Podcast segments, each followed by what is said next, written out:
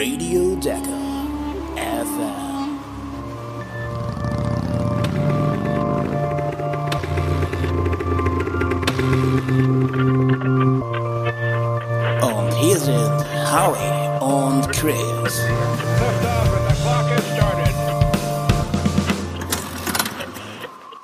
Ja, Servus Leute und hallo zusammen. Schön, dass ihr wieder dabei seid bei einer neuen Folge von Dakar FM. Heute geht's um die Stage 3 und 4 von der Dakar und sind also noch in der ersten Woche. Und ihr werdet sicherlich bemerkt haben, einer fehlt hier, nämlich Howie. Der ist gerade, wie ihr wisst, äh, auf dem Berg beim Skifahren oder Rodelabend, irgendwie sowas heute. Aber wir haben uns dafür richtig Kompetenz ins Studio geholt. Und zwar ähm, absoluten Rallye-Insider und Profi. Mike ist nämlich am Start. Mike, schön, dass du da bist heute. Ja, servus Leute und danke für die Einladung. Ja, ey, das ist, äh, also, das ist jetzt schon mal wieder ein anderes Level. Ne? Jetzt haben wir wirklich einen, einen Experten, der weiß, wovon er spricht, wenn es um die Dakar geht. Nicht nur ähm, Howie und, und mich, die von, äh, von dem bequemen Sofa aus mitfiebern. Aber Mike, bevor wir äh, reingehen in, in Stage 3 und 4, erstmal, wie geht's dir denn? Was macht dein Bein? Was macht dein Fuß? Und vor allem, wie geht's dir so ähm, gerade die, die Dakar aus einem ja, Blickwinkel, aus einer Position zu betrachten, die du eigentlich äh, nicht unbedingt angestrebt hast, sondern eigentlich selber dabei sein wolltest? Ja, mir geht's eigentlich mittlerweile, muss ich sagen, viel besser wie klar nach dem Unfall. Ich habe das Ganze verarbeitet und bin auch schon wieder fest im Training seit zwei Wochen und bin auch guter Dinge, dass es wieder wird. Braucht zwar seine Zeit, aber Dakar 25 steht auf dem Plan und ähm, ich bin hoch motiviert. Und ansonsten, ja, mit der Situation komme ich relativ gut klar. Ich verfolge sogar die Da- Dakar so gut es geht. Bin auch gerade im Live-Ticker drin und schaue mir die Zeit an. Also alles gut bei mir. Ja, ja, wir haben ja gestern schon ähm, mal so ein bisschen gequatscht kurz und also es ist schon krass, wie so die Spitze, ähm, was die da für ein Niveau, na oder Niveau, weiß nicht, aber was für ein Risiko die eingehen. Also wie, wie die pushen und das von Anfang an, das schon enorm, oder wie siehst du das? Ja, also auf jeden Fall. Ähm, man sieht es jetzt gerade beim Rodriguez, beim Bühler, beim Toscha, die sind alle schon gestürzt. Und wenn die in der ersten zwei, drei Tage schon stürzen, das sieht man mal, wie hoch das Tempo ist, beziehungsweise was die Jungs für Risiko eingehen. Und ähm, ja, ich sag's schon lange, also ich glaube, dass da vorne, also der, wo gewinnt, ist im Endeffekt der, wo am meisten Risiko eingeht. Ja. Und ähm, das, also ich hoffe, es geht gut, aber ich glaube, das geht so lange gut, bis es mal was Richtiges passiert wieder. Und dann Ja. ist mal wieder Funkstille, beziehungsweise dann sind wahrscheinlich alle wieder mal am Tempo zurückschrauben, weil, also wenn man das im Fernsehen beobachtet oder man sieht, wie die fahren, da ist ja wirklich, Ja. sieht es am Hinterrad oft am, am Federbein, beziehungsweise in der Umlenkung, da ist das Rad eigentlich, die haben so Geschwindigkeit drauf über die Welle. Das, das, also das ist komplett, komplett krank, finde ich. Das ist ja völlig krank. Für mich war auch echt, ähm, ja, schon, schon, schon auch so ein, so ein Ausrufezeichen, sag ich mal, als ähm, Adrian von Beveren. Und ich meine, Adrian von Beveren, der ist jetzt auch kein, kein Rookie oder irgendwie jemand, der, der das jetzt zum zweiten Mal macht oder so irgendwie. Äh, Werksfahrer auf der Honda, äh, der sagt, er ist mental völlig durch. Schon am Tag drei oder so war das, hat er das, glaube ich, gesagt. Und man hat es Ja. ihm auch angesehen. Und ich dachte mir so, okay, krass. Also wenn so jemand sagt, er ist an Tag drei mental, dann ist das schon, schon eine Aussage. Schon Ja, das ist extrem. Sache. Also gerade das geile Host hat auch, glaube ich, am zweiten, dritten Tag schon so Rückstand gehabt. Ja, Und ich glaube nicht nur, weil er so viel Fehler gemacht hat. Ich vermute mal auch, weil die einfach nicht bereit sind, das Tempo zu gehen. Ja. man sieht es Tobi Preis, der hat jetzt heute zwar ein bisschen ein Problem gehabt, aber der ist jetzt auch schon über eine halbe Stunde zurück. Ja. Und ähm, der war jeden Tag nie vorne dabei. Und also ich habe so ein bisschen die Befürchtung, oder so kommt es mir vor, dass die ersten drei hier, der Brebeck, der Branch und der Cornejo, dass die halt einfach nochmal eine Schippe mehr riskieren ja, also die sind alles ungefähr gleich gute Motorradfahrer, aber im Endeffekt ähm, sind die drei gerade aktuell einfach bereit, mehr Risiko einzugehen und die anderen nicht. Und das wird im Endeffekt am Ende dann belohnt oder auch nicht, aber ich kann Ja. jetzt schon sagen, dass einer von den ersten drei hier, die, das, also die Dakar gewinnt, weil ab dem dritten, also ab dem vierten Platz, der Benavides mit 20 Minuten vielleicht gerade noch so, aber alles dahinter, das ist schon viel zu weit ja weg. das, das, das holen die nicht mehr auf, außer, also außer hoffen wir natürlich nicht, ne, außer alle drei da vorne ähm, passiert irgendwas richtig Schlimmes, mechanisch oder Sturz Ja, oder also irgendwas, ähm, hoffen wir natürlich nicht. Ja. Tobi, der ist eine halbe Stunde weg. Ja. Aber das, ne, das ist Toby Price. Also das ist, das ist halt auch keiner, keiner, der da jetzt irgendwie im Bummeltempo durch die Wüste fährt. Nee, aber da sieht man, dass der einfach das, also ich glaube, dass er einfach das Risiko nicht eingehen möchte. Ja. Und der wird am Ende vielleicht noch auf dem Podium landen, aber also gewinnen kann der auf keinen Fall mehr. Also das wäre Ja. schon ein Wunder. Ja, das Aussage? ist schon krass. seit drei, vier Jahren hat man richtig enge Abstände gehabt. Jeden Ja. Tag. Und dieses Jahr ist das erste Mal, wo sich das so ein bisschen mehr zieht, so wie früher. Also ich, ich weiß nicht, die letzten drei Jahre war er, am Ruhetag war er die erste zehn war er innerhalb von fünf Minuten, sag ich mal. Ja, das stimmt, ja. Halt jetzt, ja. ähm, aktuell ist das gar nicht mehr so. Das hat mich ähm, auch stark erinnert, so ich meine so an die an so meine Zeiten, wo ich so richtig angefangen habe, Dakar zu gucken. Das war tatsächlich tatsächlich so die die Ära Dupré Koma. Also da, da war ich halt vom Alter dann und so, dass ich selber verfolgt habe. Und, und da weiß ich halt noch, ne, die zwei haben das unter sich ausgemacht und dann war halt so zwei Stunden, drei Stunden und dann kam irgendwann mal der nächste oder so. Das, das war noch ganz anders von den Abständen. Ja, das war damals, war er die zwei eigene Klassegesellschaft und mein, mir hat schon mal jemand gesagt, der Pedrero Garcia, hat zu mir auch gesagt, wenn ich die Dakar zehn Jahre früher gefahren wäre, wäre ich mit dem Tempo, was ich fahre, unter die erste zehn gefahren. Hm. Und mittlerweile sind die erste 20 alles so schnell.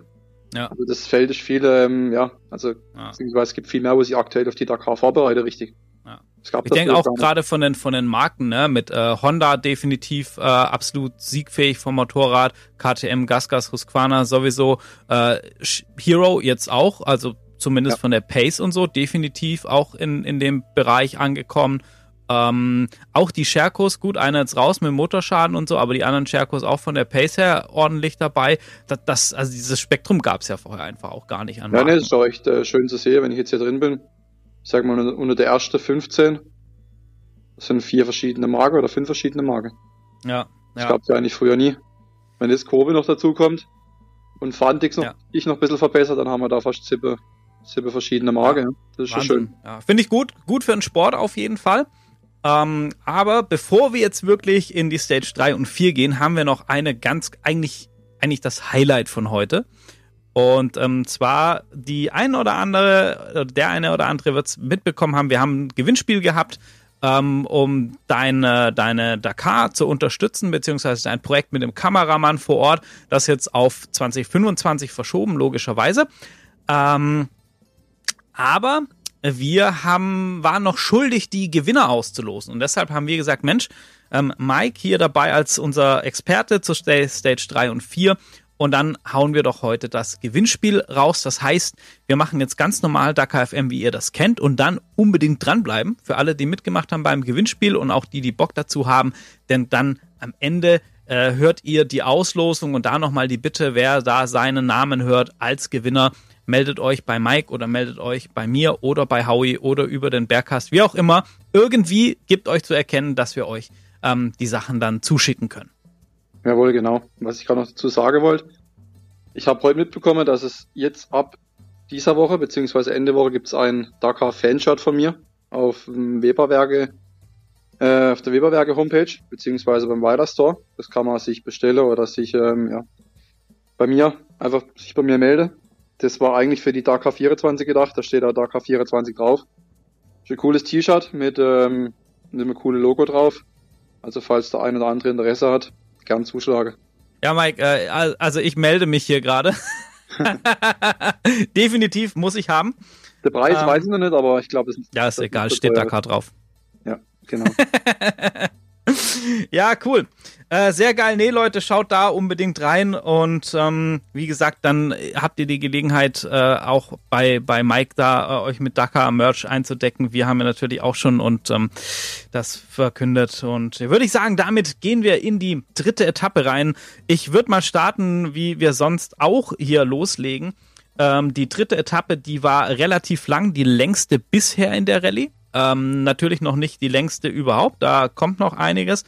Aber wir hatten 123 Kilometer ähm, Verbindungsetappe, bis es dann losging zur gewerteten. Die gewertete war 437 Kilometer lang, also schon echt ein Brecher. Und dann nochmal 172 Kilometer ins Biwak. Die ähm, Startzeit, also um 5.05 Uhr ist der erste Motorradfahrer losgefahren im Biwak und um 7.10 Uhr gab es dann den Start für den ersten Motorradfahrer in die Special. Also wieder mal alles, was für Frühaufsteher. Und die, ja, die Route selber war natürlich wieder sehr gemischt. Also viele ähm, steinige Pisten mit ähm, Wadis, Flussbetten, äh, da allerdings dann auch natürlich ähm, Sand, Sandpisten ähm, und äh, einige an Kombination Sand, Schotter und solche Geschichten. Also sehr, sehr bunt gemischt, allerdings äh, doch deutlich offener und ähm, zügiger als jetzt am ersten Tag, wo eben ganz viel ähm, offenes äh, Geröll war. Und ja, Mike, weiß nicht, wie, wie siehst du das Ganze so? Du hast auch gesagt, du hast es erfolgt, die, die, die Stages. Ich meine, das ist natürlich immer schwierig so zu beurteilen äh, über die Bilder, was man bekommt, über Fernsehen und so. Ähm, wie, wie ist so dein Eindruck? Wie hat sich so das Profil bisher von der Rallye dargestellt, was die Etappengestaltung angeht? Also auf jeden Fall ähm, glaube ich, so schaut es aus, dass es extrem hart ist wieder. Ich meine, es ist jedes Jahr hart, aber durch das, dass es relativ steinig war die ersten Tage, war das natürlich äh, auch nochmal viel anstrengender und viel ähm, ja, zermürbender für die, für die Fahrer. Weil gerade wenn du steinige Piste hast, dann ist das Tempo niedriger und Konzentration ist nochmal höher. Mhm. Und man braucht natürlich auch viel länger für die Stage. Ja. Weil wenn du eine schnelle Stage hast, dann bist du relativ ja, zügig unterwegs, klar. Sobald steinig wird, wird es ähm, erstens gefährlich und zweitens wird das Tempo reduziert. Das heißt, die gerade die Privatfahrer, die brauchen zum Teil ewig für so eine Prüfung. Mhm. Aber ja, im Endeffekt ist es hart wie immer. Es geht da, glaube ich, jetzt eine zweite Woche geht's mehr in die Düne rein. Ja. Das heißt dann, ähm, ich glaube, dass jetzt gar nicht mehr so viel passiert. Also klar, es wird zwar noch den ein oder andere wird's nehmen vorne an der Spitze mit dem Sturz. Aber so viel, wie wir es die ersten drei Tage erlebt haben, dass schon so viel Fahrer ausfallen, das wird jetzt, jetzt ein bisschen das wird sich ein bisschen legen, glaube ich, die nächsten ja, Tage. Ja, denke denk ich auch. Ja, ich finde auch immer so, so krass steinig, also steinig äh, sprechen wir nicht über eine Schotterpiste, wo ich auch mit dem Auto langfahren könnte, sondern über über Steine in diversen Größen von Fußball oder noch größer, groß, alles Mögliche dabei. Ich finde, das ist so zermürbend und ermüdend darüber zu fahren, weil du auch die ganzen Schläge und die Vibrationen und das Motorrad verspringt die ganze Zeit. Also das auch echt, ähm, ja, das zehrt schon an einem. Ja, letztes Jahr war es genauso. Da war auch die ersten drei Tage, vier Tage war extrem steinig. Mhm. Und auch mehr technisch. Also mir ist das extrem entgegengekommen. Ich war da letztes Jahr auch echt gut dabei, die ersten vier Tage weil ich bin jetzt auch nicht so der Sandprofi. Mhm, ja. Und ähm, jetzt auch nicht derjenige, wo da mit 160 ständig ähm, Vollgas fährt. Deswegen liegt mir das, das Steinige persönlich sehr gut. Aber ja, auf jeden Fall ist es sehr zermürbend. Ja, de definitiv. Na, das ist halt natürlich auch, wenn man dann technisch stark ist, so jetzt wie, wie du, dann äh, profitiert man da. Also das ist natürlich dann auch immer wieder ähm, ja stark abhängig vom persönlichen Stil. Äh, eine Sache, die mir dann äh, gestern aufgefallen ist, die mir da so in, in den Feed gespielt wurde, was ich extrem cool fand, war, dass wir einen Namen auf der äh, Dakar dieses Jahr sehen, einen Nachnamen, den wir echt mit einer Legende verbinden im Sport, und zwar der Nachname Mioni. Ähm, viele kennen sicherlich, oder ist der Name Fabrizio Mioni, ähm, Begriff auf der großen äh, 59 KTM. Für mich absolute Legende. Unfassbar, was, was der da abgeliefert hat. Ähm, war auch eine krasse Zeit auf der Dakar selber, wo die teilweise über 200 äh, da mit den großen Bikes durch die Wüste gefahren. Völliger Wahnsinn. Ähm, ja, und er ist am 11.01.2005 tödlich verunglückt. Und jetzt fährt dieses Jahr auch so als Hommage an seinen Papa, ähm, fährt sein Sohn, der Joel, Joel Meoni mit ähm, und hat die seine 450 Rallye Replika im Design wie das Bike von seinem Papa und auch er hat alle Sponsoren, die sein Papa gesponsert hat, gewinnen können. Ähm, und ja, das war schon, schon emotionale Bilder. Das ist wieder so eine Geschichte, das schreibt halt nur, nur die Dakar.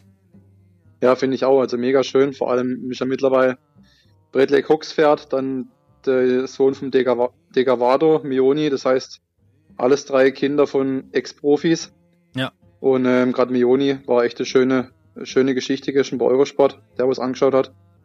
Und ähm, fand er auch persönlich sehr schön, dass er gesagt hat, oder von sich aus schon gesagt hat, dass er, dass die Leute niemals erwarten sollen, dass er da irgendwie so gut ist wie sein Papa oder beziehungsweise er hat sich da selber so ein bisschen, ähm, ja, ich glaube, den Druck rausgenommen, ja. weil er genau weiß, dass er einfach nicht, ähm, ja, nicht der beste Motorradfahrer ist, er möchte das, das Abenteuer genießen und das fand ich persönlich echt ähm, schön.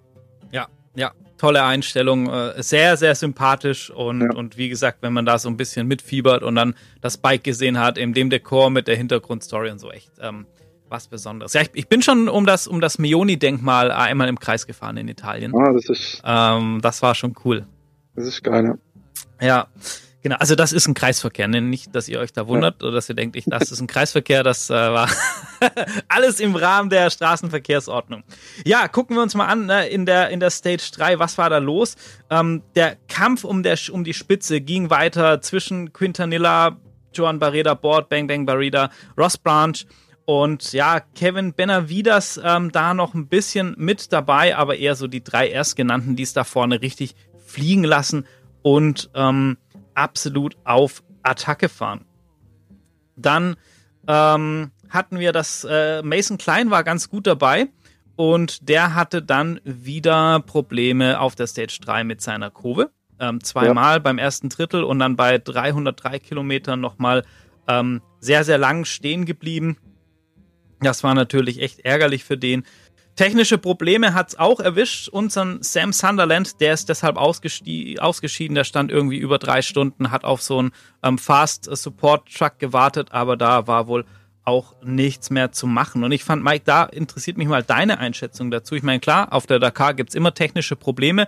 Ähm, bei, bei euch letztes Jahr war es viel der Sprit, aber ich habe so den Eindruck, dieses Jahr sind es doch wieder mehr äh, Probleme, Motor, solche Geschichten. Ah, übrigens, ja, Bradley Cox, äh, der war dann zum Schluss relativ langsam unterwegs. Der hatte ein Problem mit der Benzinpumpe, hat er gesagt. Und immer wenn er so über 110, 120 gefahren ist, dann hat das Motorrad angefangen, zicken zu machen. Deshalb musste er das auch so ein bisschen managen. Ich finde dieses Jahr doch mehr Probleme als sonst, ähm, gerade auch so bei den, bei den Motorradherstellern, die man eigentlich als sehr zuverlässig auf der Dakar kennt. Ja, ich meine, bis jetzt hat Scherko erwischt, direkt am ersten Tag, glaube ich, und am zweiten Tag. Da muss man aber dazu sagen, die habe, glaube ich, ein neues Motorrad entwickelt. Und es war schon das neue Motorrad. Das heißt, ja, vielleicht liegt es an dem. Dann äh, Mason Klein. Gute Kumpel von mir, bin ich sogar relativ viel in Kontakt gerade mit seinem Papa. Der hat gestern, habe ich gesagt, bei Eurosport, beziehungsweise Okengard meint, er ist raus aber er ist auf jeden Fall noch dabei. Er ist fleißig am Schraube und am Fahrer, aber heute war er jetzt nicht besonders schnell, aber ich weiß nicht, ob es war. Und gestern hat er, glaube ich, den Motor noch gewechselt abends. Sogar in der Stage, bin mir nicht ganz sicher. Auf jeden Fall ähm, hat er einige Probleme im Motorrad. Ich meine, klar, die Kurve ist neu und ähm, ich denke, da wird noch einiges auf ihn zukommen. Ja. Genau. Die wäre auch noch einige Jahre brauchen, bis das Ding hundertprozentig funktioniert. Ich denke halt auch mal, die, die Kurve ist jetzt ähm, und, unter Mason halt als, als ich glaube, der einzige Rallye-GP-Fahrer auf einer Kurve ähm, aktuell. Ja. Ähm, und, und der ist natürlich voll auf Angriff gefahren und so und hat das Ding ausgereizt. Also es ist sicherlich für Kurve jetzt interessant zu lernen, für Mason natürlich echt, ähm, ja, ärgerlich. Schade, hat er sich sicherlich anders gewünscht, ähm, da ähm, mit, der, mit der Kurve das äh, Rennen ja, zu Ende zu fahren. Ja. ja, hat auf jeden Fall mal ein Ausrufezeichen gesetzt mit dem Platz 2, Platz 3. Ja. Und ähm, ich glaube, wenn Kurve nicht gerade blöd ist, dann müsste sie den Mason auf jeden Fall verpflichten, weil er fährt ja aktuell eigentlich nur Privatteam. Ja. Das heißt, wenn sie den ins Team holen und der macht ein bisschen Werbung die nächsten Jahre und fährt vielleicht vorne mit, ich glaube, dann ähm, muss ich KDM und Husqvarna warm anziehen mit ihren Motorrädern, weil die Kurve kostet halt wirklich halb so viel. Mhm. Und wenn man wirklich dann sieht, dass Amazing Climate mit so einem Motorrad vorne mitfährt, dann glaube ja. ich schon, dass da relativ viele auf eine Kurve umsteigen, einfach ähm, aus Kostengründen. Genau, na, ich habe mal, also das, das Rallye-Bike, also die Factory Edition liegt irgendwie, ich, ich glaube so um die 22.000 Dollar oder so irgendwas, ja. ganz, also so ganz grob um, um den Dreh. Ähm, die, die, ähm, die, ja, die andere Variante, die, die nicht Factory, die kriegt man ja schon irgendwie für 11 oder 12, wobei das wohl nicht so das Bike ist, mit dem man eine Dakar fahren sollte. Das ja. ist dann schon nochmal ein Unterschied. Ähm, aber ja, und die haben ja auch so einen Plan vorgelegt, ne? Das erste Mal wollten sie finishen, jetzt war irgendwie Ziel Top 20 oder so irgendwie und dann ja, Top ja. 10 und dann wollen sie irgendwie in zwei, drei Jahren definitiv da um Sieg mitfahren. Die äh, muss man auf jeden Fall auf dem Zettel haben. Ja, und Honda ähm, Sunderland ist auch interessant, weil man nicht so richtig rausgehört, was das Problem war. Ich habe jetzt schon gehört, äh, Ölproblem, aber na, im Endeffekt ähm, ist mir so ein bisschen vorkommen, als ob er irgendwie gar kein, mein klar, also ich muss auch dazu sagen, wenn der irgendwo eine halbe Stunde steht, das Ding läuft immer eine halbe Stunde, das Rennen ist vorbei. Ja. Für ihn. Und ähm, ich vermute mal, dass sie das Motorrad hundertprozentig wieder zum Laufen bekommen hätte. Der hätte bestimmt können Motor reinmachen dann. Ja. Der hätte können weiterfahren, aber ich vermute mal, dass einfach dann aus Sicherheitsgründen nicht mehr weitergefahren ist, weil ich glaube, bei dem Risiko, was die eingehe, einfach noch mitfahren, das macht, glaube ich, keinen Sinn. Ja. Aber ich wiederum verstehe auch nicht hundertprozentig, wieso KDM, Husky, Gasgas oder allgemein die ganze Werksfahrer nicht einfach nur mal Wasserträger haben, so wie früher. Ja. Was man gerade im Sommerfall jetzt angenommen, da haben wir ein Beispiel, ich habe Wasserträger. Ich könnte dem Sunderland mein Motor geben, der könnte zumindest ins Ziel fahren. Das wäre zumindest bessere Werbung für KDM und Husqvarna oder Ja. Gasgas. Wie wenn er jetzt einfach rausfällt. Genau, ich ne? Im Endeffekt mache ich ja scheißegal, ob ich dann nachher 100 wäre oder 200 das interessiert keinen Ja. mehr, aber dass zumindest die Werksfahrer alle im Ziel sind am Schluss. Genau, ne, so, so wie du sagst, so war das ja auch früher. Da waren ja, auch eher die, die Nachwuchsfahrer, die jetzt heute in, in der, in der Rallye 2 Klasse echt schon ähm, Ja. aufs Messer fahren. Die haben als Wasserträger dann irgendwann mal letzten Endes angefangen. Und ähm, ja, das. Mittlerweile ist es halt so, dass die, dass jedes Team hat ihre sechs Profifahrer. Also die, die nehmen mittlerweile schon sechs Stück mit, weil sie wissen, dass vier, vier eh ausfallen. Ja. Und zwei haben sie dann noch zum Gewinnen. Also Ja. im Endeffekt zählt halt nur der Sieg, das ist klar. Weil nachher zwei oder dritter ist, das ist scheißegal. Das, das stimmt, ja. Ähm, was ansonsten finde ich, ne, Honda, die sind ja auch mit einem komplett neuen Motorrad am Start. Ähm, Funktioniert. die macht aber echt einen guten Eindruck, soll deutlich agiler sein als, als die alte Honda. Gab da wohl noch so ein bisschen Abstimmungsprobleme ähm, Ja. bei dem einen oder anderen, weil sie dann zu ähm, unruhig war, das Ganze. Aber ähm, das scheint echt, ähm, ja, was richtig ordentliches zu sein, was, was Honda da hingestellt hat. Ne, bis jetzt funktioniert alles und ja, mich freut's auch. Ich bin also, ich will jetzt sagen, dass ich Honda-Fan bin, aber bin so ein bisschen Van Beveren-Fan Mhm. und ähm, da kommt dieses Jahr ein bisschen besser zurecht mit der Honda. Das Ja. heißt, ja, sieht gut Ich habe auch den Eindruck, Van Beveren hat der Wechsel von Yamaha zu Honda definitiv gut getan. Ja, also die Yamaha, also die Honda ist auf jeden Fall, glaube ich, einfacher zu fahren. Ja. Weil die Yamaha, das war ja eigentlich ein Motocross-Motorrad. Das Ding war Genau, viel ja. zu, zu handlich für Rallye, glaube ich. Und auch viel zu viele Probleme gehabt. Und jetzt, ähm, ja, ist im Endeffekt im Werksteam bei Honda. Und hatte schon mehr Möglichkeiten, weil Yamaha war, glaube ich, auch kein hundertprozentiges Werksteam. Das war Nee, das, das, Frankreich irgendwie. ja, genau. Das war nicht so richtig Werksteam und ähm, ja. Ja, sonst noch, ähm, was definitiv aufgefallen ist, ne, dass ähm, Stefan Switko äh, als Privatfahrer auch da vorne in der Top 10 echt mitmischen kann. Also der ist auf den sechsten Platz gekommen auf der dritten Stage. Ähm, und das als Privatfahrer, das ähm, finde ich, ist schon eine echt ähm, coole und äh, beeindruckende äh, Sache. Ist sehr beeindruckend, ja. Ja, auf Platz Fall 8, auf Platz 8 war es, sorry. da habe ich Ihnen Fall zwei die- Plätze vorgeschummelt. die Erfahrung auf jeden Fall eine wichtige Rolle. Ja. Aber trotzdem, also dass der den Speed überhaupt noch so geht. Ich meine, ich Ja. denke mal, dass er gar nicht den Speed um, um, unbedingt geht, aber der macht halt auch keine Fehler, glaube ich. Ja, ja, nee, auf Ja. jeden Fall sehr konstant und echt cool. Und ja, was da natürlich richtig schade war, ne, auf der Stage 3, wir haben schon einen gesagt, der, der leider raus ist, das war Sam Sunderland. Und dann hat es noch einen erwischt, ähm, den Sebastian Bühler mit einem Sturz, dann kurz vor Ende der Etappe und ist dann jetzt auch verletzungsbedingt leider ausgeschieden, was natürlich aus, aus deutscher Sicht echt äh, sehr schade ist und natürlich auch für, für das ganze Hero-Team und für Sebastian persönlich. Ähm, aber Gott sei Dank, so wie ich das mitbekommen habe, zumindest nichts ähm, Schlimmeres passiert, verletzungstechnisch. Nee, also der ist, glaube ich, auch schon wieder am Fahrerlager, habe ich gesehen. Der hat Ja. ein paar Prellungen am Rücken und am Steißbein. Aber ich vermute mal auch, dass er vielleicht ein Ticket zu viel Risiko eingegangen ist. Hat, Ja. glaube ich, am Tag davor war er Dritter. Das war, glaube ich, sein bestes Ergebnis bis jetzt bei einer Dakar. Und das hat ihn vielleicht ein bisschen beflügelt und ja, man weiß es nicht, aber schade auf jeden Fall. Ja. Ja, kommen wir wie immer zu den Top 10 äh, der Stage 3. Wir haben auf Platz 1 gewonnen, hat Kevin Benavidas, ähm, Ricky Brayback auf der 2, Adrian van Beveren auf der 3, Skyler House Platz 4, Ross Branch auf der 5, der äh, Chilene José Ignacio Cornejo auf 6, Pablo Quintanilla auf 7, Stefan Switko auf 8, auf 9 Toby Price und auf der 10 Martin Mischek, ähm, auch ein Privatfahrer aus der Tschechei, den zehnten Platz. Ja, Bradley Cox, der hatte auch so ein bisschen zu kämpfen ähm, mit der Benzinpumpe, der ist 22. geworden. Und an der Stelle auch nochmal, ne, dem muss ich, ich finde es total geil, was der da abliefert. Ähm, bin ich gespannt, Mike, was du dazu sagst. Tobi Epster in der ähm, Malemoto-Klasse, in der Original by Motul-Klasse auf Platz 1, gesamt äh, 28. auf der Stage. Ähm, wirklich Wahnsinn, was, was äh, der da bei seinem Dakar-Debüt äh, zeigt, finde ich. Also echt cool. Ja, also auf jeden Fall ähm, mega Leistung.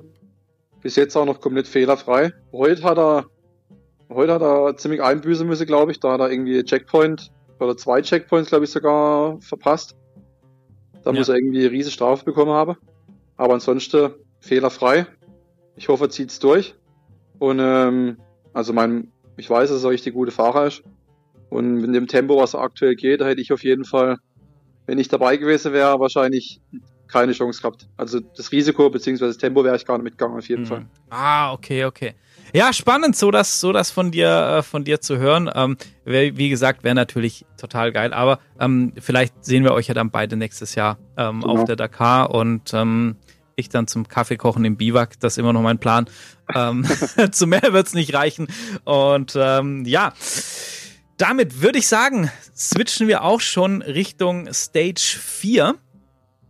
Die war heute und ähm, ja, de, nee, wir müssen noch zum Nachtlager was sagen. Und zwar war das letzte, also nach der Stage 3, beziehungsweise Stage 3 war eine ähm, Semi- oder Half-Marathon-Stage. Ich weiß gerade gar nicht genau, wie sie es bezeichnen. Ähm, das hatte die, also die Regel sah dann folgendermaßen aus, dass ähm, zumindest bei den Fahrern mit Team, also für die für die Malemoto-Jungs war es eigentlich eine ganz normale Stage wie jeden Abend.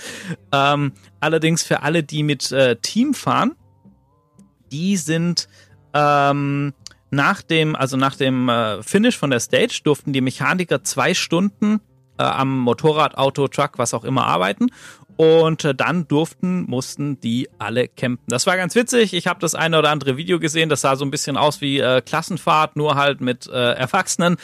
Und ähm, ja, die haben gesagt, nee, ist eigentlich super lustig hier, alle in so großen Beduinenzelten. Bloß, dass wir halt nicht duschen können, ist vielleicht so ein bisschen doof. Also geruchstechnisch sicherlich eine intensive Nummer. Und ähm, ja, die, die Stimmung war auf jeden Fall, äh, glaube ich, ganz witzig. Bradley Cox meint, ja, das Schlimmste ist die ganzen Motorradstiefel, die hier drin stehen. Ja, das glaube ich. Das, äh, das denke ich mir. Ja, und das ist auf jeden Fall eine Neuerung. Also so diese Halbmarathon-Stage, ähm, das ist das erste Mal, werden die das so machen. Und ähm, ja, Mike, wie, wie siehst du das? Und auch gerade ne, für die Malemoto-Fahrer ändert sich ja gar nicht so viel eigentlich dran, außer dass weniger Zeit ist zum Motorrad arbeiten. Ja, also ich glaube für uns, also gerade für die Marathonfahrer ändert sich da wirklich nichts, weil die zwei Stunden, das bekommt man normalerweise auch hin, wenn nichts Gröberes ist. Und du, für die Profis ist das mal was anderes, Abwechslung. Ja. Also auf jeden Fall ist zum Zuschauer schön, wenn man gerade die Bilder sieht. Aber ja, nee. Coole Sache. Ja. Ich Ja, ich finde das auch so, ne? Das ist so ein bisschen auch so das Oldschool-Dakar-Feeling. Ich glaube, das möchte der Veranstalter schon auch mit sowas erreichen. Ähm, finde ich ganz gut. Ja, ähm, Stage 4, bevor es richtig losgeht in die Stage 4, der Sieger von, von der Stage 3, der heute eröffnen durfte, Kevin Benavides, dem müssen wir erstmal zum Geburtstag gratulieren. 35 Jahre alt ist er geworden. Ähm, da herzlichen Glückwunsch, falls er hier doch mal reinhören sollte. Ähm, müssen wir da auf jeden Fall mal rausschicken. Ja, und dann, was gab's heute auf dem Menü? Was stand an? Ich muss einmal äh, in das nächste Briefing hier auf meinem Handy Wenn tippen. ich das gerade, wenn ich das gerade äh, höre, 35 Jahre, habe ich, noch- hab ich noch relativ viel Zeit, gell? Also, So. Also von dem her überleg dir das, ob das mit der Profikarriere ähm, nicht doch noch was wird. Ne? wenn ich vielleicht doch jetzt mal irgendwie nach Dubai ziehe, Jahr oder nach Marokko, dann Ja. können wir richtig durchstarten. Ja, das äh, auf jeden Fall. Ja, ich, also ich, ich glaube auch, ne, das hat jetzt so am Rande damit zu tun, aber wenn, wenn man da wirklich durchstarten will, mit Wohnort Deutschland, ist, glaube ich, extrem schwierig. Ist schwierig und ich habe gestern auch mit einem Kumpel geredet, mit dem Klaus, falls er zuhört. Grüße an den Klaus. Guter Kumpel von mir und ein Mentor, ähm, wo mir viel hilft bei der Dakar. Dann haben wir es auch ein bisschen über das Thema gehabt, weil ich mir ein bisschen unsicher bin, was ich jetzt dieses Jahr an Zeit investieren soll für Dakar, weil ich weiß im Endeffekt, meine Sponsoren, die bezahlen mich dafür, dass ich ins Ziel komme. Mhm. Aber ich habe also ein bisschen irgendwie reizt mich so ein bisschen noch ein bisschen mehr zu machen und mal schauen, was drin ist. Aber die Frage ist halt, ob ich überhaupt bereit bin, das Risiko einzugehen. Mhm. Dann haben wir es auch drüber gehabt halt, selbst wenn mal der Sprung irgendwann schaffen wird oder irgendwie ja die Möglichkeit gäbe. Ich weiß halt echt nicht, ob das so geil ist, wirklich Rallye-Profi zu sein, weil das Risiko, wo man da eingehen muss, das ist schon enorm. Also das Ja. ist, ähm, da bist du dann lieber echt Fußballprofi oder also ich meine, man spielt halt wirklich mit seinem Leben dann, also Ja, oder, Und- oder halt auch die Verletzung, ne, wenn es richtig knallt, egal, wenn man von Toby Price das Buch Paying the Price liest, irgendwelche Nacken, Halswirbel gebrochen und was weiß ich was und so und auch wenn man dann irgendwie letzt, äh, ich weiß gar nicht, war das Sanders oder so, äh, den Femur gebrochen und dann das gebrochen und dann wieder das. Aber das sind schon alles heftige Verletzungen, wo ich ja dann auch immer sage, naja, wie lang, wie lang, also wie, selbst wenn es optimal läuft, wie lang fährt man im Profibereich Motorrad als Werksfahrer? Bis, bis Ja, wie viel Jahren schafft man. Ne? Ich sage mal, Ende 30 ist da wahrscheinlich dann irgendwann Ja, auf jeden Fall. äh, definitiv Schicht. Und entweder glaub schafft man den Sprung ins Auto. Das ist eigentlich so, das ist eigentlich gar kein Problem, das ist auch so ein bisschen meine Idee, aber ich saß jetzt ein paar Mal nebendran als Beifahrer. Aber das, also auch wenn du viel Geld verdienen würdest und würdest was kriegen und so, aber das ist mir irgendwie zu langweilig. Also, Ja, ja. ich würde Ja, gern selber fahren, das würde mich richtig reizen, Ja. aber Das, das ist halt nochmal viel teurer. Ne? Also da haben wir drüber teurer. noch nie gesprochen, aber wenn man mal, äh, wenn wir bei der Dakar bleiben und sagt, ich möchte jetzt Dakar, Dakar in irgendwie so einem T1 ähm, Toyota Hilux fahren oder so irgendwas, dagegen ist Motorrad ein absolutes Schnäppchen. Ja, das jeden ist, ähm, ja. Nee, aber ich meine halt auch, ne, wenn, je nach, also wenn man dann die Karrieren anguckt, ist ja auch die Frage, in welchem Zustand ist dein Körper dann mit Ende 30, wenn, wenn du auf Ja. dem Profiniveau gefahren bist und dann hast du im, im Regel und hoffentlich Fall halt einfach noch irgendwie äh, plus minus nochmal die gleiche Lebenszeit Minimum vor dir. Ähm, und ist ja dann auch so eine Frage der Lebensqualität, was für andere Ziele hat man dann noch irgendwie und ja, es, also ich verstehe dich da voll, ne, das ist, ähm, also ich glaube, dass es dir da als Privatfahrer, wie jetzt zum Beispiel so ein Switco, besser geht. Der hat Ja. seine Sponsoren, der verdient da bestimmt einiges durch seine Sponsoren, das heißt, der hat ein bisschen mehr, bekommt, da, denke ich, einiges zusammen und das, der Rest nimmt er zum Leben. Der hat Ja. Spaß dabei und hat keinen Druck und kann machen, was er will, also. Ja, denke ich auch, ja. Dass das die bessere Lösung ist. Ja. Ja, gucken wir auf die Stage 4. Ähm, Stage 4 war die gewertete Etappe gar nicht so lang mit 299 Kilometer, aber dafür ähm, gleich morgens die erste Verbindungsetappe waren knapp 200 Kilometer und dann nochmal die Verbindungsetappe nach der Special auch nochmal über 200 Kilometer, 201 Kilometer genau zu sein. Ging wieder los im Biwak um 5.05 Uhr und um 8.15 Uhr dann ähm, die erste Verbindungsetappe. Mike, kannst du sie auch gleich. Ich stelle mir das unfassbar zehrend vor, wenn du morgens in Herrgottsfrühe bei Eiseskälte aufs Motorrad steigen musst und dann erstmal 200 Kilometer abspulen auf irgendwelchen Straßen und so. Da, das ist ja auch nicht so spektakulär. Also, was ja auch dann, wenn man vielleicht noch ein bisschen müde ist, einem steckt das Ganze in den Knochen, man muss aber konzentriert bleiben, friert gleich. Ich stelle mir das wahnsinnig zermübend vor, bis du mal überhaupt am Start bist, so diese langen Verbindungsetappen. Ja, auf jeden Fall, das habe ich ja schon oft erzählt. Also ich finde auch persönlich, dass das das ab, also das Schlimmste ist eigentlich, das morgens Ja. aufstehen um vier, fünf oder um drei und dann zwei Stunden oder drei Stunden auf der Autobahn beziehungsweise auf einer Straße, wo es eigentlich auch gar keine Lichter gibt, weil da fährt Ja. ja auch fast niemand. Das heißt, du fährst eigentlich zwei Stunden gegen schwarze Wand. Ah, boah, nee, das ist echt. Ähm, das ist ja auch gefährlich, ne? Man wird unaufmerksam und so und dann ähm, Sanders ist ja da, ähm, ist ja da auch schon mal gestürzt. Zum Beispiel hat sich dann irgendwie äh, was gebrochen dabei, was auf so einer Verbindungsetappe war oder irgendwelche Autofahrer, die dann vielleicht ein Bild von einem machen wollen und da irgendwelche Harakiri-Manöver äh, veranstalten. Ja, auf jeden Fall, das ist ähm, nicht ohne. Ja, gucken wir mal rein in die, in die Stage 4. Ähm, das war heute ähm, ein relativ ruhiger Tag, würde ich mal, also im Vergleich zu den anderen auf jeden Fall, ähm, würde ich mal sagen. Und ähm, es war äh, so der, der Kampf an der, an der Spitze. Das war so heute eigentlich das Spannendste, ne? weil Ross Branch wurde als Gesamtführender abgelöst. Und ähm, das war letzten Endes eigentlich auch so wieder der, der Schlagabtausch zwischen den, äh, zwischen den drei Fahrern vorne, also Ricky Brayback, Ross Branch und Nasho Cornicho. Und ähm, ansonsten äh, war so das hintere Feld, würde ich, oder ja, das Feld hinter den drei relativ ähm, konstant. Ähm, Bradley Cox, der hat dummerweise einen Sturz gehabt, der ist bei über 100 km/h abgeflogen ist ihm Gott sei Dank bis auf ein paar Prellungen und Abschürfungen nichts passiert. Sah ziemlich wild aus, ähm, war auch, glaube ich, äh, moralisch so ein bisschen am Boden bei seiner, bei seinem Status-Update-Video, was er da postet. Und ähm, ja, das, äh, aber für ihn geht es auf jeden Fall weiter. Deshalb war das Ergebnis für ihn heute allerdings natürlich alles andere als ähm, zufriedenstellend. Was war so dein Eindruck von der, von der Etappe heute? Was, was ist dir aufgefallen? Was konntest du so für dich nachvollziehen? Ähm, auf jeden Fall war es ja relativ, ich will nicht sagen einfacher, aber ich glaube, es war wäre doch ein einfacher und schneller Stage, weil die erste sind unter drei Stunden ins Ziel kommen. Ja. Und man sieht zwar, dass bis zum 100. Platz, also selbst der 100. hat nur zwei Stunden Rückstand, das ist gar nichts eigentlich. Ja. Für, für Privatfahrer, also für Anfänger, also Amateure, sage ich jetzt mal. Das stimmt, ja. Ich, ich war ganz Und, äh, überrascht, ne? Ich saß hier und auf dem Live-Ticker auf einmal hört, die sind schon alle im Ziel heute. Was? Und die Jungs, wo mit mir nochmal, also die, wo mein Tempo fahren, die haben Rückstand von 30 Minuten, das ist gar nichts. Also Ja. ich vermute, dass das eine relativ einfache Stage war.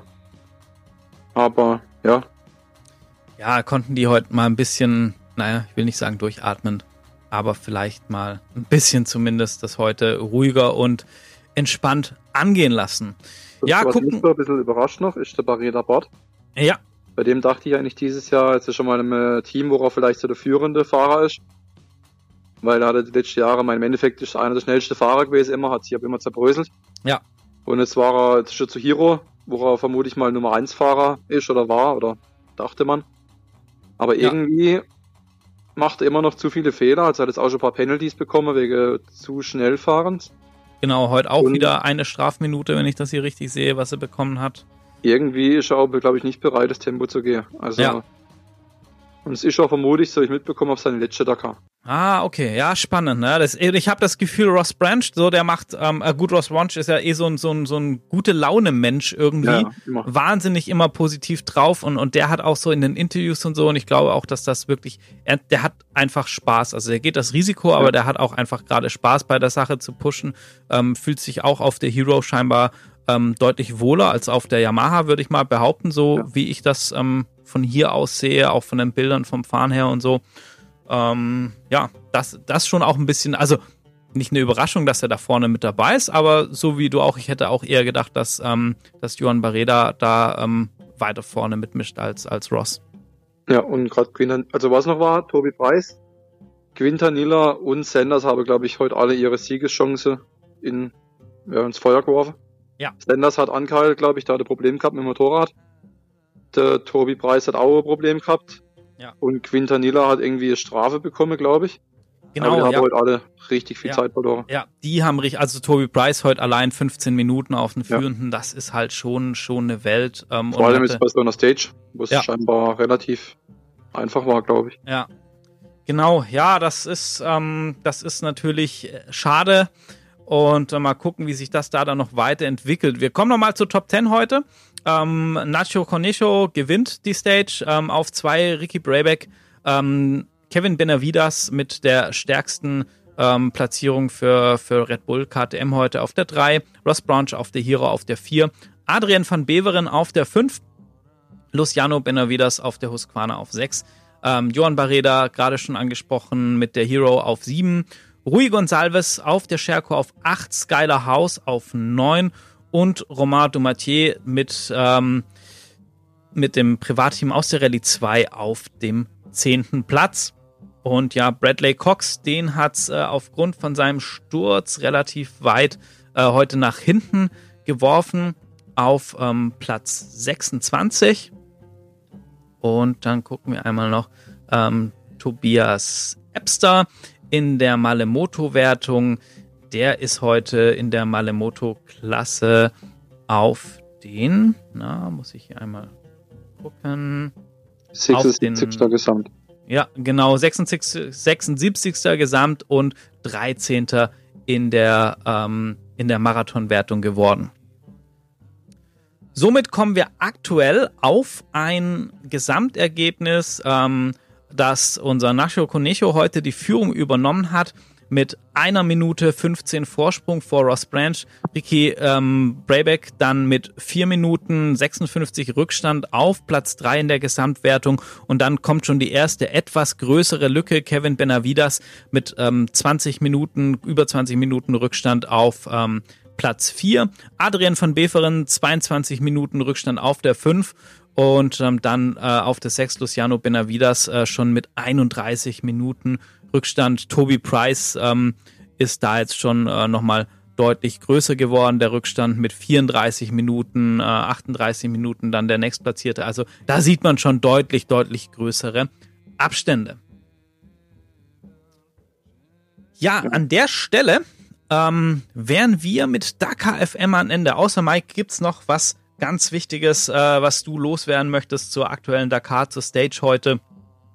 Ähm, Nee, also eigentlich ähm, habe ich alles gesagt, was ich erzählen wollte, beziehungsweise wenn die Leute irgendwelche Fragen haben, können sie ja gerne irgendwie in Kommentare schreiben oder irgendwie mir schreiben, dann können wir das vielleicht beim nächsten Mal, wenn wir uns wieder hören, sehe, treffe. Genau, ganz wichtig, also auch für die Leute, die das erste Mal dabei sind und die Dakar hier verfolgen und sich denken, wovon redet ihr überhaupt zur Hölle und ähm, was ist eine Marathonwertung und was ist ein Roadbook und äh, für was gibt's hier Strafen oder was auch immer, dann ähm, immer her mit euren Fragen. Egal ob in den Kommentaren, ob über private Message, egal ob an Mike, an Howie, an mich, ähm, dann klären wir das hier auf jeden Fall. Und dann würde ich sagen, wir spannen euch nicht länger auf die Folter. Wir schalten rüber ins Gewinnspiel. Und ähm, da nochmal ähm, vielen Dank an alle, die mitgemacht haben und Mike unterstützt haben. Und allen Gewinnern wünsche ich schon mal viel Spaß ähm, mit euren Mega-Preisen. Ja, das Gleiche. Da schließe ich mich an und ich wünsche euch viel Spaß bei der Verlosung beziehungsweise beim Podcast und wünsche euch einen schönen Abend. Ja, Freunde, jetzt ist es endlich soweit. Das äh, heiß ersehnte Gewinnspiel wird umgesetzt. Und ähm, ja, Mike, du heute ähm, nicht als, als Experte oder als Experte ja auch schon bei uns im Podcast, aber jetzt gerade eher in der Funktion als, ähm, als Glücksfee tatsächlich. Ähm, an der Stelle möchte ich mich auch nochmal entschuldigen an alle, die gespendet haben. Wir hatten ja eigentlich gesagt, wir machen das Gewinnspiel irgendwie zwischen den Jahren. Aber mit Silvester und so weiter und so fort haben wir es dann doch nicht so ganz geschafft. Ähm, deshalb äh, dafür jetzt mit ähm, echt äh, vielen Preisen, Mike, oder? Wir haben einiges am Start. Ja, erstmal Servus, liebe Podcast-Fans und Rallye-Fans. Wir haben einige Sachen zum Verlosen und ähm, ich freue mich. Ja, auf jeden Fall. Ähm, ich möchte noch mal so kurz, ne, wir werden jetzt hier nicht alles sagen direkt ähm, vor dem Verlosen, aber so, so ein paar Highlights. Ey, ähm, Mike, von dir gibt's ein, ein Trikot, ähm, das du auf der Dakar getragen hast, äh, zum Beispiel, und ein Original Roadbook. Ähm, von welcher Dakar sind die denn? Genau, also einmal originales ähm, Dakar-Trikot, Jersey von 2023, also vom letzten Jahr. Und originales Dakar-Roadbook von, auch von der letztjährigen Dakar. Muss ich grad selber mal schauen, von welcher Stage das war, weil ich war ja gar nicht so lange dabei. Das war Stage 4, ich glaube, das müsste sogar die Stage gewesen sein, wo ich ausgefallen bin. Ah. ja, genau. Ja, dann, dann, dann auch besser weg, weg damit. Nein, das sind natürlich, das sind natürlich echt coole. Andenke. Ja, genau, genau. Das sind natürlich echt coole Trophäen. Dazu gibt's einiges ähm, aus dem ähm, Weberwerke-Merch und Genau. ähm, Also Weberwerke, Rider Store ja. und ja, Ja, und von, von Seiten von uns, also von äh, Dirty Rocks Schrägstrich äh, FM, gibt's ein äh, Dakar FM Shirt, also Größe und Ausführung nach Wahl. Wir haben ja seit ähm, der letzten Episode eine komplett neue Kollektion am Start. Dürft ihr euch gerne ein Shirt aussuchen, natürlich auch dann die Größe solltet ihr das nachher gewinnen. Und ähm, auch noch einer von den, von den echt coolen Preisen. Wir haben hier das äh, Dakar-Buch, das ist äh, auch im Wert von knapp 60 Euro, Hardcover-Riesending, wo die komplette Geschichte der Rallye drin ist. Also für jeden, der, der wie ich das liebt, da einzutauchen, Zahlen, Daten, Fakten und so, ähm, ist das auf jeden Fall richtig cool. Jo, Ja, bevor, Ähm. es, bevor es losgeht, möchte ich mich gerade nochmal kurz bedanken bei jedem Spender. Also ich habe mich wirklich riesig gefreut. Es kam echt einiges zusammen. Es war nicht das Geld, was ich brauche für den Kameramann. Kameramann, Mann, Entschuldigung. Aber ähm, ja, also Dakar 25 steht auf jeden Fall. Da mag ich dabei als Kameramann. Und ähm, ja, vielen Dank nochmal dafür. Ich habe mich riesig gefreut. Geil, ja. Auch so, ne, für dich war das, wir haben gerade so kurz nochmal Vorgespräch und, und alles und du dann auch gesagt hast, Wahnsinn, da sind so viele Leute dabei, die kenne ich überhaupt gar nicht persönlich, ähm, die da Ja, genau, ähm, also irgendwie einen wirklich, das, Beitrag ähm, geleistet haben. ist verrückt. Also ich meine, die Hälfte von den Leuten kenne ich zwar, aber die anderen Leute, die, ich meine klar, vom, vom See wahrscheinlich und ähm, ich kenne mittlerweile so viele Leute, dass da bestimmt auch viele dabei sind, wo ich kenne vom See, aber ja, bin echt äh, überwältigt, also mega. Ja. Voll cool, ey. Ich habe ja gerade so gedacht, ne, Dakar 25, ich komme mit so zum Kaffee kochen und, ähm, keine Ahnung, die Jerseys bügeln oder so irgendwas. Ja, gut, ja. Ja, aber, aber das wäre halt ziemlich teuer, ne? Ähm, ja, eins zum Kaffee kochen da mitnehmen, das macht nur KTM und Co. so schaut's aus, ja. Genau. Ja, ähm, dann würde ich sagen, wir, wir spannen euch da draußen auch nicht länger auf die Folter, sondern wir fangen einfach mal an mit der Verlosung und ich würde sagen, wir haben insgesamt 14 Preise, also echt ähm, einiges. Und ähm, genau, Mike, dem überliegt das, äh, das Glückslos heute. Ich werde immer die Gewinne ansagen und werde auch aufschreiben, wer das gewinnt. Und ganz wichtig für euch, ja, dass ihr natürlich zum einen den Podcast hört und ähm, bei der Gelegenheit vielleicht auch Mike auf Instagram und Co. folgt und äh, dann natürlich euch meldet. Also ihr könnt euch entweder beim Mike melden oder äh, auch beim bei Howie vom Bergcast oder bei mir über Instagram irgendwie. Gebt euch, äh, gebt euch zu erkennen, geht in Kontakt mit uns, denn wir brauchen natürlich dann eure Adressen, dass wir euch das Ganze ähm, dann zuschicken können. Und ich werde das hier mitschreiben, die, die Gewinner. Und dann ähm, würde ich mal sagen, starten wir ganz entspannt mit einer schwarzen Weberwerke Basecap. Und äh, Mike, wie sieht's aus? Wer ist denn der erste Gewinner?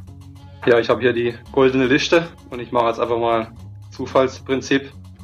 Der erste Gewinner, Tilo Holzey. Also Tilo, einmal bitte melde. Unbedingt. Genau. Ja, geil. So, jetzt muss ich mir das auch noch aufschreiben hier. Jawohl, das ist, muss natürlich alles seine Ordnung haben, dass das Ganze auch bei euch ankommt. Und äh, wir haben zwar noch eine schwarze Cap, aber ich sage, wir wollen so ein bisschen Abwechslung haben. Als nächstes, wir haben so ein ähm, Weberwerke Halstuch, Buff, ähm, Loop, wie auch immer ihr das Ding nennen wollt, ähm, hat glaube ich jeder Motorradfahrer mehrere. Ähm, ich kriege immer Ärger, weil die Dinger überall zu Hause rumliegen. Und ähm, Mike, wer hat das äh, Weberwerke Buff ähm, sich denn gesichert oder Loop? Weiß gar nicht. Darf man Buff sagen zu anderen? Ja, ich glaube ich glaub schon. Ja. Ja. Das wäre der Jörg Gregorius. Also Gregorius. Jörg Gregor Gregorius. Genau. Jörg, dann melde dich bitte bei uns und ähm, sicher dir auf jeden Fall Dann ähm, würde ich sagen, wir bleiben noch mal in dem, in dem Kopfbereich, denn ich weiß nicht, wie es bei dir im, im Schwarzwald ist, aber hier äh, im hohen, na, hohen Norden von Deutschland darf ich nicht sagen, krieg wieder Ärger von den Hamburger und äh, Ostfriesen und so weiter. Aber in Hannover ist es echt kalt geworden.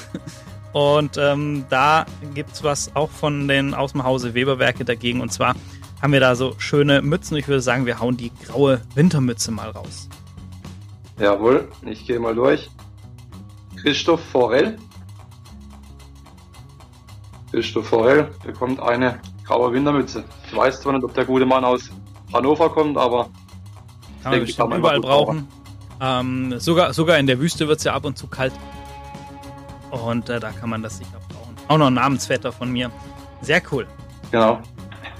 Ja, dann ähm, hätte ich gesagt, dann hauen wir vielleicht die zweite schwarze Basecap raus und gucken mal, wer da ähm, mit dem Tilo dann äh, im Partnerlook gehen kann in Zukunft. Jawohl, ich gehe wieder durch. Wilhelm Bauer. Unser Wilhelm bekommt eine Webermütze. Oh, sehr cool. Sehr cool. Dann, ähm, ja, hätte ich gesagt, sollen wir mal, gehen wir mal weg von den Mützen. Wir wollen ja auch so ein bisschen Abwechslung. Wir haben ein schwarzes Shirt von äh, dem Weberwerk, auch aus dem Rider Store. Und das ist in der Größe L, wenn ich das richtig notiert habe. Und Mike schmeißt da nochmal den Zufallslisten-Generator an und guck mal, wer das, äh, sich das Shirt gesichert hat. Jawohl, Timo Robertzig. Den kenne ich sogar. Viele Grüße an den Timo. Und vielen Dank nochmal für die Spende. Mit dem Timo bin ich früher ab und zu mal Kartrennen gefahren. Oh, cool. Auch witzige, witzige Geschichte. Timo war immer ein bisschen schneller als ich und hat das Ganze auch ein bisschen professioneller betrieben als ich, aber hatte da auf jeden Fall eine Menge Spaß. Ja, cool. Ich muss sagen, ich, ich liebe auch Kartfahren. Also ich finde das einfach total Ja. witzig. Aber zugegebenermaßen, also ich bin jetzt ja die letzten Monate wenig dazu gekommen, auch mit so einer Truppe, die regelmäßig und ein paar von den Jungs sind echt schnell. Das kann halt auch echt frustrierend sein, wenn man selber denkt, ich fahr voll am Limit und bin Schumacher 2.0 und die lassen dich halt einfach stehen. Hä? Ja klar, Kartfahren ist auch echt ein mega geiles Sport. Ich bin Ja. eigentlich auch mal Leihkartrennen gefahren, also es hat cool. Spaß. Und bin dann einmal mit Rennkart gefahren. Mit meinem Mhm. Cousin haben wir da so einen Lehrgang mitgemacht. Und das war auch eines der geilsten Sachen, was ich jemals gemacht habe. Also die Dinger haben richtig Dampf dann und das ist dann schon immer was ganz anderes. Ja, geil, ey. Nee, das, äh, das macht echt, äh, echt Spaß. Also, ähm, zwar gar nichts mit Rallye zu tun, aber ja, hat, hat einen Motor und fährt, ne? Und dann ist schon mal, Ja. schon mal ganz gut. Genau. Ja, dann ähm, würde ich sagen, hauen wir nochmal eine Wintermütze raus. Diesmal in schwarz, auch von Weberwerke Rider Store. Jawohl, ich gehe wieder durch. Marina Turner. Kenne ich auch. Jawohl. Ganz gut. Was heißt ganz gut, aber erstmal danke für die Spende. Und kommt auch nicht aus Hannover, aber ich glaube im Raum, ich weiß gar nicht, wo sie herkommt, aber Raum Stuttgart, ähm, braucht man auf jeden Fall auch Wintermütze. Dann Grüße ins Schwabeländle und ähm, ja, auch so ein bisschen alte Heimat von mir. Ähm, sehr cool. Ja, was haben wir dann, was haben wir dann noch am Start? Ähm, dann hätte ich gesagt, bevor wir zu den etwas größeren Sachen kommen, ähm, nehmen wir doch noch mal das Motorex Polo-Shirt in der Größe M. Finde ich übrigens cool. Also ich meine, klar, die Farbe von Motorex super auffällig. Und finde ich hat aber schon so, einen- so einen geilen Racing-Charakter von der Optik.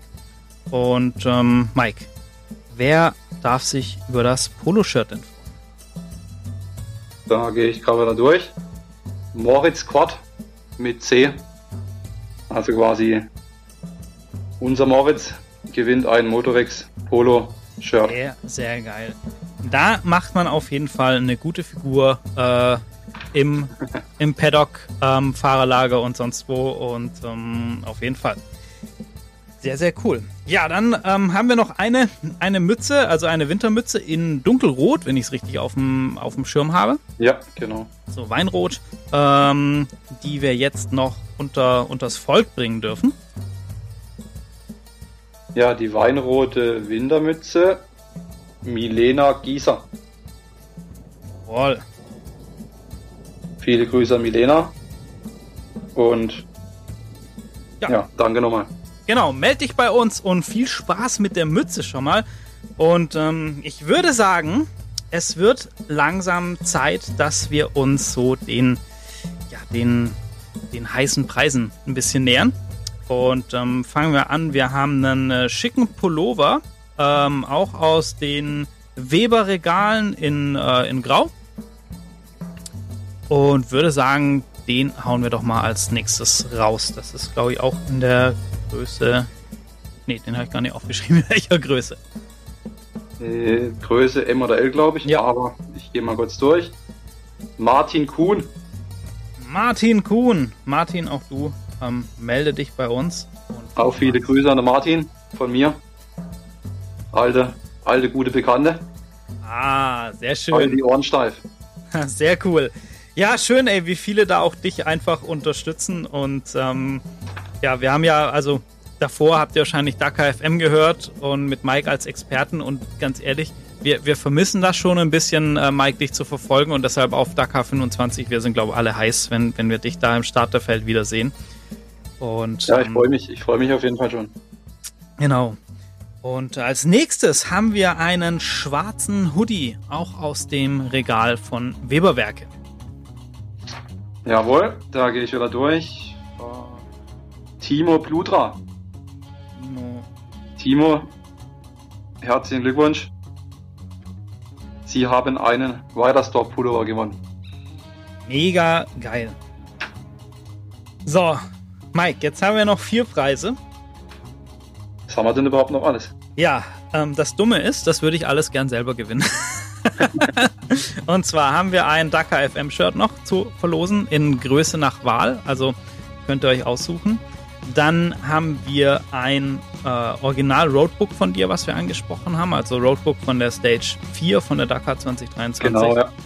Dann haben wir ein Trikot von dir, ähm, was du auf der Dakar 23 gefahren hast, das natürlich auch, ähm, ja, Leute, also wer das gewinnt, ne, da, da erwarten wir so ein geiles Bild in einem schönen Rahmen, wie das irgendwie in eurer, in eurer Werkstatt über eurem Dakar-Schrein zu Hause, den ich gehe mal davon aus, jeder normale Mensch hat. Ähm, nee, Quatsch. Aber was da irgendwie einen schönen Platz findet bei euch. Genau, das Trikot und dann haben wir noch das ähm, Dakar-Buch, also ähm, würde ich mal sagen, wir gehen so in Richtung ähm, ja, Hauptpreise langsam und sagen mal, das Dakar FM Shirt macht hier vom, vom Finale den, den Anfang, also Dakar FM Shirt. Ah, übrigens, habe ich ganz vergessen. Äh, doch, habe ich gesagt, ne, wir haben jetzt eine neue Kollektion rausgebracht. Ihr dürft dafür natürlich aussuchen, also ob das ein, äh, von der ersten Kollektion oder der zweiten Kollektion. Das von der zweiten Kollektion haben wir auch als Darmshirt. Also da seid ihr frei in eurer Wahl. Und ähm, Mike, jetzt liegt's an dir. Wen dürfen wir hoffentlich glücklich machen mit einem Dakar FM Shirt? Ich bin schon drauf und das ist der Carsten Schäbitz. Herzlichen? Glückwunsch. Jawohl. Und vielen Dank für die Spende. Mega. Carsten, dann äh, melde dich gerne äh, auch äh, über die Adresse auf der Dirty Rocks Homepage und ähm, lass uns da deine Adresse und dein Wunsch-Shirt zukommen.